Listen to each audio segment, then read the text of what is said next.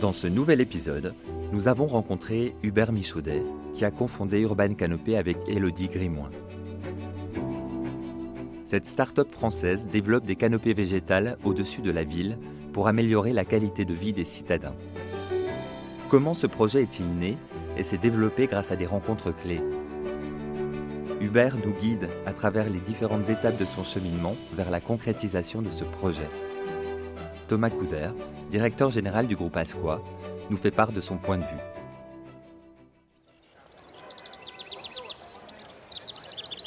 Hubert a grandi à Villeurbanne, connu notamment pour son fameux quartier des gratte-ciel. Mais ce sont ses parents qui lui insufflent le goût pour l'immobilier. Ses études le conduiront d'abord vers Dijon et la gestion. Pendant toute mon enfance, mes parents étaient, j'ai été béni en fait dans le commercial et le business, ce qui fait que j'ai eu, j'ai eu envie de faire des études dans, ce sens-là. Et après mon bac, je suis parti à Dijon faire euh, une école de commerce.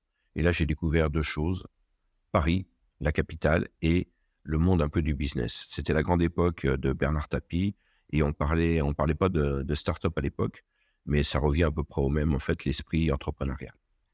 Et j'ai cherché un stage et j'ai trouvé un stage en coupe accord en contrôle de gestion. Et je vous rappelle qu'à l'époque, c'était vraiment les premiers tableurs qui arrivaient. C'était une grande découverte. J'avais un ordinateur, on découvrait tout ça. Et un, et un jour, ben, l'armée m'a rattrapé parce que je devais, à l'époque, le service militaire était toujours obligatoire. Et donc, euh, je devais faire mon service militaire. Mais cet appel sous les drapeaux ne plaît pas à Hubert, qui, pour y échapper, demande à son employeur de l'engager dans une filiale à l'étranger. Tout ne se passe pas comme prévu. À l'époque, euh, il était possible de faire son service militaire pour le compte d'une entreprise à l'étranger. C'est ce que je voulais faire, mais il n'y a eu que deux places qui étaient attribuées au groupe Accor. Et ces deux, ces deux places ont été données à des fils d'administrateurs, d'où une grosse frustration de ma part. Et dès le lendemain, j'ai démissionné et je me suis dit, bah, puisque euh, ils veulent pas m'envoyer aux États-Unis, je vais y aller tout seul. Donc je suis parti 6-8 mois aux États-Unis à l'époque et l'armée française me cherchait toujours. Donc je suis rentré en France et, déjà, j'ai dû faire mon service militaire. À ce moment-là, ils m'ont proposé de devenir officier et de faire une école, euh, une école d'officier au sein de l'armée de terre que j'ai choisie. De cette expérience militaire, Hubert tire des leçons qui lui sont encore utiles aujourd'hui dans sa vie professionnelle. À l'issue de, mon école d'officier, je me suis retrouvé chef de peloton sur la région lyonnaise. Et euh, j'avais deux populations à gérer. D'un côté, euh, on va dire les pistonnés de l'époque, qui étaient plutôt des jeunes gens favorisés et qui avaient fait des études supérieures, et de l'autre côté, bah, des, jeunes gens qui étaient de milieux nettement moins favorisés. Alors, le, job, ça consistait en fait à, faire travailler tous ces gens-là ensemble, puisqu'ils ne connaissaient pas du tout, à adapter mon discours et essayer de créer un esprit d'équipe pour que, euh, bah, pour tout se passe bien, parce que mon intérêt, c'est que ça se passe bien. Et, là, j'ai vu très, très vite qu'il fallait être juste parce que l'injustice, c'était un sentiment et générait des frustrations qui, détruisaient en fait tout l'esprit d'équipe qu'on pouvait, qu'on pouvait essayer de mettre en place. C'est donc à l'armée que la fibre de manager d'Uber et son goût pour la transmission s'expriment pour la première fois. Cette période lui offre aussi un bien précieux, du temps libre. Il le met au service de sa mère qui lance son agence immobilière. J'ai utilisé le temps libre que me laissait l'armée pendant mon service militaire pour aider ma mère informatiser l'agence immobilière qu'elle venait de créer. Après quelques années dans l'agence immobilière, je commençais sérieusement à m'ennuyer et j'ai eu l'opportunité d'intégrer, de rejoindre un grand groupe parisien pour allier mes deux compétences qui étaient donc le contrôle de gestion et l'immobilier. Il se trouve que dans mon équipe, il y avait une alternante en master immobilier et je me suis rendu compte qu'il n'y avait aucun cours en contrôle de gestion. Son directeur partage son étonnement et, ayant observé ses talents de pédagogue auprès de son alternante, lui demande de mettre en place un cours. Je profite de l'été pour monter un cours de contrôle de gestion immobilier que je commence à donner euh, dès la rentrée à l'université de Marne-la-Vallée. Puis de fil en aiguille, je, continue à faire, euh, à faire des cours euh, un peu différents dans d'autres endroits d'enseignement supérieur. Et un jour, je suis contacté par un collègue qui me demande si je veux venir à l'École nationale des ponts et chaussées faire un cours de contrôle de gestion. Donc j'accepte avec plaisir ce nouveau challenge et c'est l'occasion pour moi de rencontrer le monde de la recherche de l'école des ponts. Et ainsi, on m'a proposé très rapidement d'intégrer la Design School de l'école pour euh, l'innovation dans l'immobilier. Et c'est dans ce cadre, autour d'un café, qu'a lieu la rencontre décisive pour Urban Canopé. Jean-François Caron, qui est chercheur à l'école des ponts au laboratoire Navier, me propose d'utiliser toute la recherche qu'ils ont faite depuis une quinzaine d'années sur les conceptions de structures légères en matériaux composites pour faire pousser des plantes dessus et ainsi rafraîchir la ville en la végétalisant. Je trouve l'idée excellente sur le papier, mais je me dis qu'il faudrait quand même en parler à, certains de mes, mes, confrères et collègues de l'immobilier pour avoir le retour du marché, parce que pour moi c'est fondamental. Hubert et Jean-François testent donc le concept en le présentant autour d'eux. C'est un franc succès. Il faut alors trouver de l'argent pour concrétiser cette idée, et le hasard fait bien les choses. Le ministère de la Transition écologique de l'époque lance un appel à projet, la Green Tech Innovation, pour euh, aider et aider au financement de projets innovants. Et donc, euh, on se dit que c'est intéressant. Je me renseigne un petit peu plus. Et là, je découvre qu'il nous reste 10 jours pour finaliser le dossier. Donc, j'appelle Jean-François, bien évidemment, puis d'autres chercheurs. Et euh, on se met tous autour d'une table et on commence à se dire, on regarde l'appel à projet, qu'est-ce qu'il faut faire? Et là, deux ou trois soirs de suite, dans des, salles de cours à l'école des ponts, on commande des pizzas et on travaille sur le projet. On n'a pas beaucoup de temps, il faut créer la société, on met 1000 euros de capital et on dépose tout ça. Et au dernier moment, on est prêt, on rend le, le dossier. Alors, le dossier est loin d'être parfait, hein, il est très, mais l'idée, elle est là en fait. La société est donc créée en 10 jours en 2016. Son nom est choisi, Urban Canopé. Place maintenant au développement du concept et de l'équipe. La suite est marquée par une deuxième rencontre clé. Pour développer le concept, il fallait développer l'équipe. Nous étions, j'étais accompagné en fait de chercheurs plutôt en sciences dures à l'école des ponts, et il nous fallait quelqu'un, il nous fallait une vraie compétence agro. J'ai saisi l'opportunité d'aller donner des cours à AgroParisTech, la célèbre école d'agronomie de Paris, et j'ai eu la chance, vraiment, de rencontrer Elodie pendant le cours que, j'ai fait, j'ai donné l'exemple du projet Urban Canopy, mais comme ça, juste, j'en ai parlé un petit peu. Mais quelques semaines après, une des élèves du groupe, Elodie, m'a recontacté pour avoir plus d'informations sur ce projet, dans le cadre de son stage de fin d'études. Et on s'est rencontrés, on a fait donc un entretien tous les deux.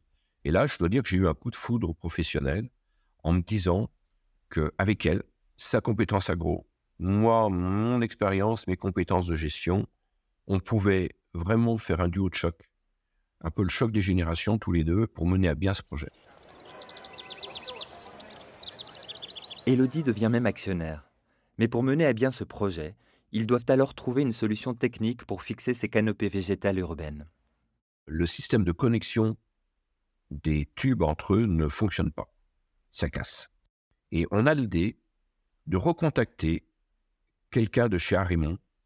Arimont, c'est un groupe français international, numéro 2 mondial des systèmes de connexion.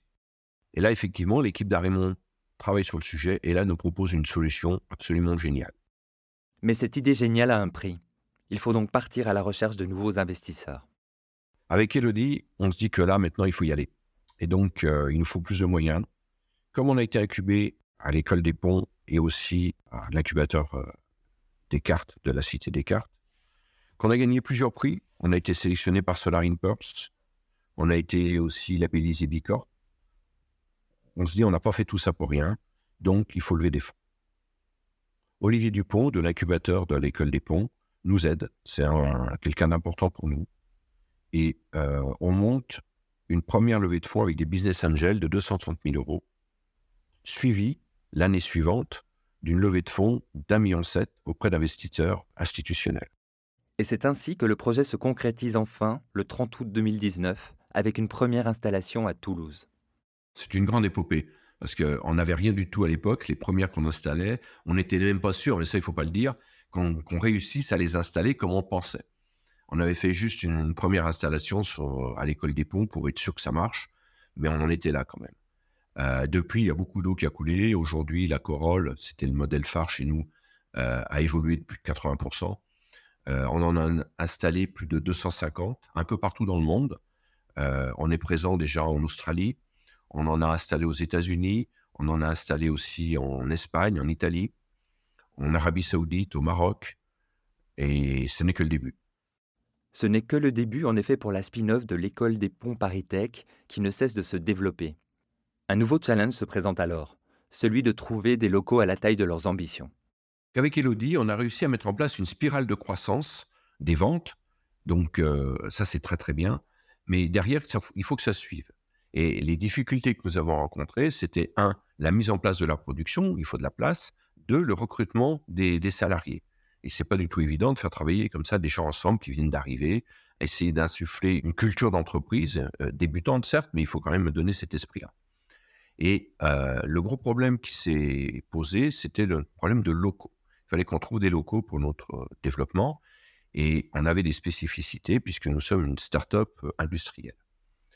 Et, là, la chance que nous avons eue, c'est que Aménagement 77 a cru en nous, l'aménageur du 77, et nous a accompagnés et nous a proposé de construire les locaux qu'on voulait, avec nos besoins spécifiques, à Vers-sur-Marne, pour qu'après on puisse les louer. C'est ce qu'on a fait.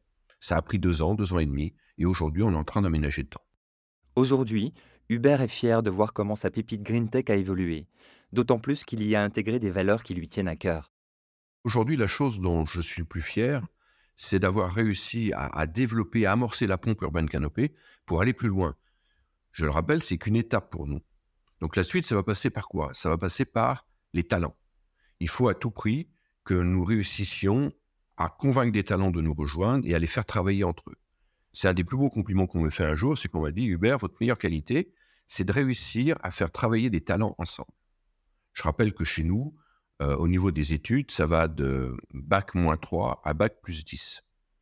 Donc c'est un vrai enjeu de, tous les faire travailler ensemble, de créer une, très très bonne ambiance, de que tout le monde ait un objectif en commun, celui donc qui correspond à notre raison d'être, c'est-à-dire de végétaliser la ville partout où on ne peut pas planter d'arbres pour la rafraîchir et donc lui permettre d'avoir une résilience par rapport au, réchauffement climatique qui, nous tombe dessus. Et pour ça, je pense que les deux qualités les plus importantes, c'est rester lucide, savoir où on veut aller. Après, comment on y va, bah ça, ça dépend des circonstances, mais toujours conserver le cap. Ça, c'est la première chose. Et la deuxième chose, c'est rester juste.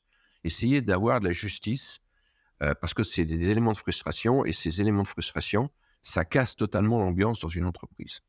Et ça ne développe pas du tout les talents. Le monde des startups est un milieu que Thomas Couder, directeur général du groupe Asqua, connaît bien. Il est lui-même ancien élève de l'école des ponts et chaussées. Urban Canopé correspond euh, tout à fait au type d'entreprise que nous-mêmes, en tant que courtier d'assurance, on va prendre du plaisir à accompagner.